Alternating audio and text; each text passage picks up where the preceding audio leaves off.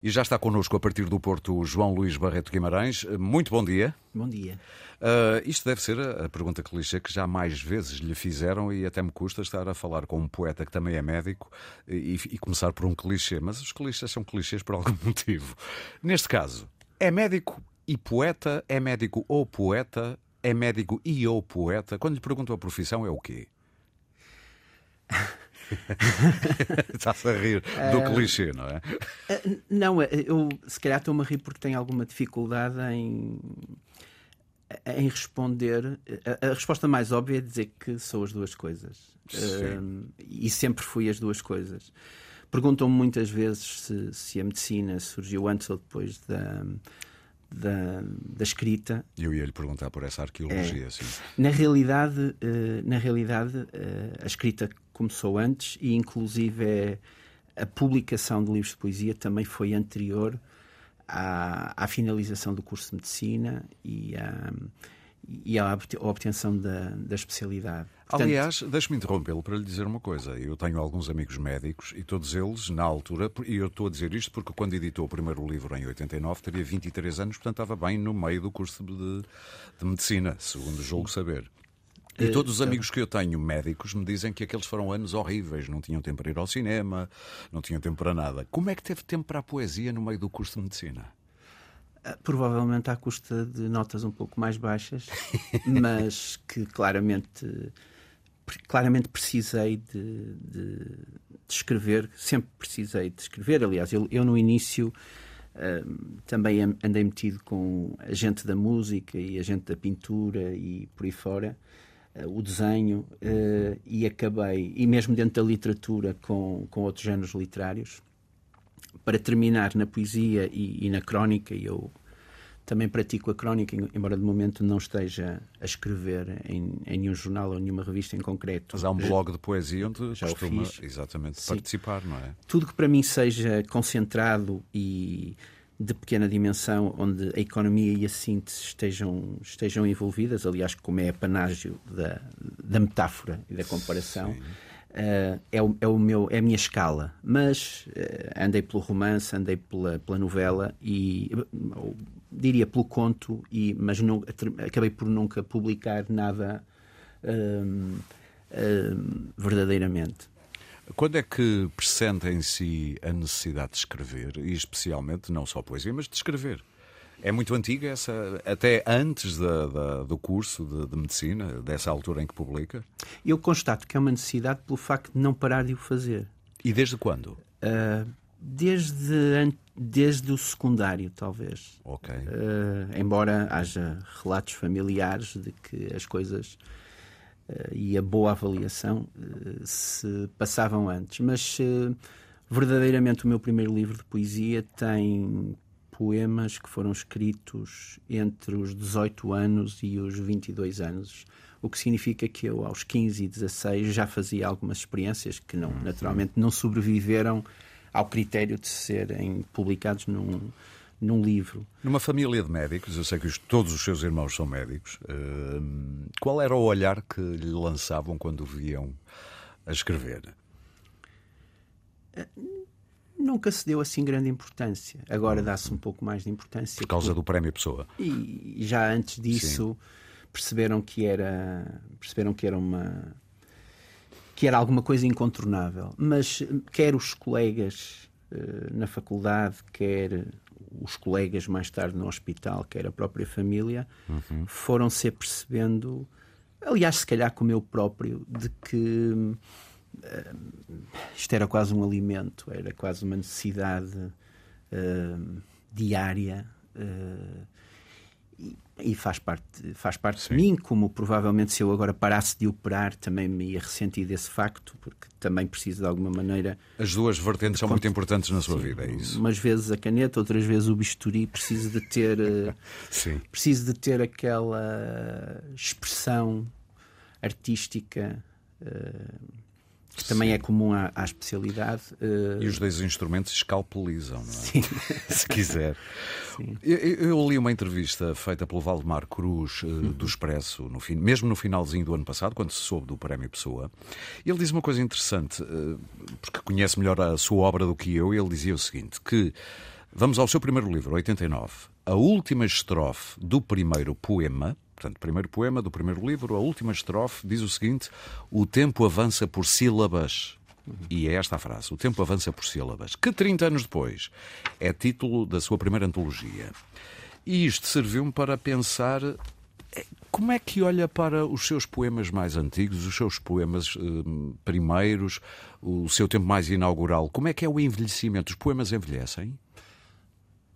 Podem envelhecer, mas eu honestamente olho para eles com muita tranquilidade. Eh, tem, eh, ficaria muito desiludido comigo próprio se assim não fosse, porque a preparação de um livro de poesia exige um, exige um crivo e uma seleção e uma depuração e um processo de revisão que é muito demorado e muito intenso ao longo de dois, três, quatro anos, o que seja. Uhum. Já existem exemplos na minha obra de intervalos entre edições que contemplam dois anos, três anos, até num período, quando estava a tirar a especialidade, seis anos. Sim.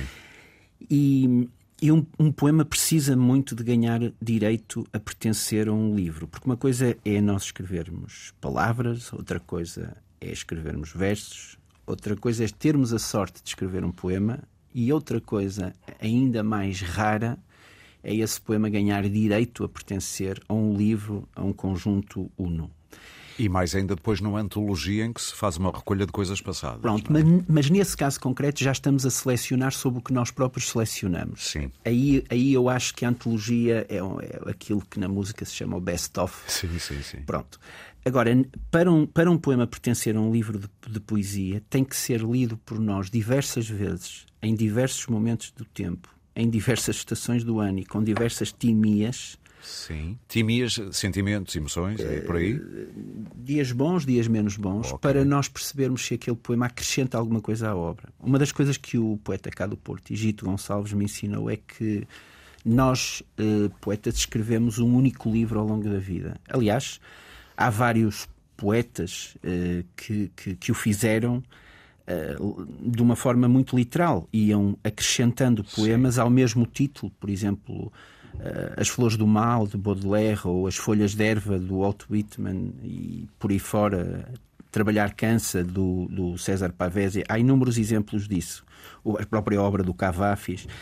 Um, e sente que é esse o seu caminho também? E eu faço uma coisa ligeiramente diferente, que é o que a maior parte dos poetas faz, que é eh, apresentar essa obra, agora uhum. brincando um bocado, por fascículos, por livros. Mas tendo a consciência de que esse livro se vai seguir ao último e antecedará eh, irá anteceder o, o seguinte. E de alguma maneira, uma ponte poderá existir uh, que, que, comunica, que, faça, que estabelece a comunicação muito entre bem. um livro e outro. Muito bem. Uh, e portanto, os livros são muito pensados, quer na sua estrutura interna, quer na, quer na forma como vão pertencer a essa obra em construção. E, e dessa forma, tendo sido tão lidos antes de serem apresentados ao editor, um, o que eu constato, o que eu constatei ao construir, quer a antologia de que falou em 2019, quer agora a Poesia Reunida, que, se, que acaba de sair em 2023, uhum. é que me consigo rever em cada uma daquelas idades. Se quiser um exemplo uh, de outra arte, é quase Sim. como visitar um, um museu de um só pintor em que nós temos nas últimas salas aquelas obras mais modernas que, em que se nota perfeitamente qual foi o aporte que aquele autor trouxe à história da pintura, mas nas primeiras salas não deixamos de ter umas naturezas mortas, umas pinturas Sim, académicas e, a, e, a e, e, os retratos de toda a família. Exatamente. E eu consigo ver esse percurso uh, ao ler a sequência dos 12 livros que agora apresentamos na Poesia Reunida. Há pouco uh, estava aqui a pensar que há uma história por trás do facto de assinar com quatro nomes: João Luís Barreto Guimarães. Quer explicar-nos essa história? Uh... ou essa história, ou essa razão, mais do que história? Sabe que quando, quando um poeta começa uh, a publicar ou a escrever, um, a primeira a primeira tentação e, e, aquilo que eu provavelmente recomendaria se, se, se a palavra não é forte mais uhum. a um jovem escritor é que leia tanta poesia quanto a possa ler, portuguesa, estrangeira, que perceba o que é que já foi feito, até para depois jogar com a tradição, uhum. uh, fazer com que a sua oficina jogue com a tradição, ou, ou entrando numa, numa homenagem explícita, ou até, ou até contrariando e tentando criar alguma coisa diferente. E quando eu comecei a publicar no, no DN Jovem, um, um dos autores que me recomendaram. Uh, que o Manuel Dias me recomendou. Ai, Manuel Dias, lembro-me. Sim. Era, foi, foi precisamente João Miguel Fernandes Jorge, um dos quatro poetas do Cartucho que. A assinar com quatro nomes. Sim, que assinava com quatro nomes. E eu, por uma questão de homenagem, okay. uh, acabei por, uh, por assinar João Luís Barreto Guimarães para eventualmente me sentir mais próximo do, de um mestre. Quem andar a, a, vaguear pelos cafés do Porto corre o risco sério de o encontrar a escrever poemas numa mesa do canto ou não? Corre, porque é um dos sítios em que preferencialmente eu gosto de. Eu não diria escrever, mas rever. Uh, rever uh, poemas. Um, eu tenho um processo de escrita que uh, apanha tudo o que o que conseguir recolher, uhum. recolectar em qualquer sítio e em qualquer hora do dia, mas depois há uma parte bastante importante desse processo em que vou pelos, pelas minhas notas e pelos cadernos e, e limpo e depuro e, e, e reorganizo, colo. Uh, e esse trabalho é normalmente feito num, numa mesa de café uhum. à frente uh, à frente de de todos? De todos e com um, e com um ruído. Uh, Sim. Sabe que aqui há duas semanas estive aqui o Jorge Palma que me dizia que também escrevia, tem para aí umas 200 ou 300 canções gravadas no dictafone do telemóvel e todas escritas, ou pelo menos esboçadas, no, em esplanadas. Também achei interessante isso. O café acaba por ser uma metáfora de um centro do mundo onde, onde confluem várias vidas, várias vozes e está no centro dessas vidas e, e dessas estar vozes. no centro é, é, é altamente uhum. pode ser altamente inspirador pode nos dar aquele primeiro verso outra coisa como é que está a correr a cadeira de introdução à poesia? Eh, isso é culpa sua, do João Luís, que pôs esta cadeira no plano de mestrado integrado em Medicina do Instituto de Ciências Biomédicas Abel Salazar, no Porto, eh, desde 2021, portanto há cerca de dois anos. Como é que está a correr? Os, os futuros médicos aderem? Está tá, tá a ser muito interessante. Vamos agora em setembro começar o terceiro, terceiro ano, o terceiro curso. Uhum.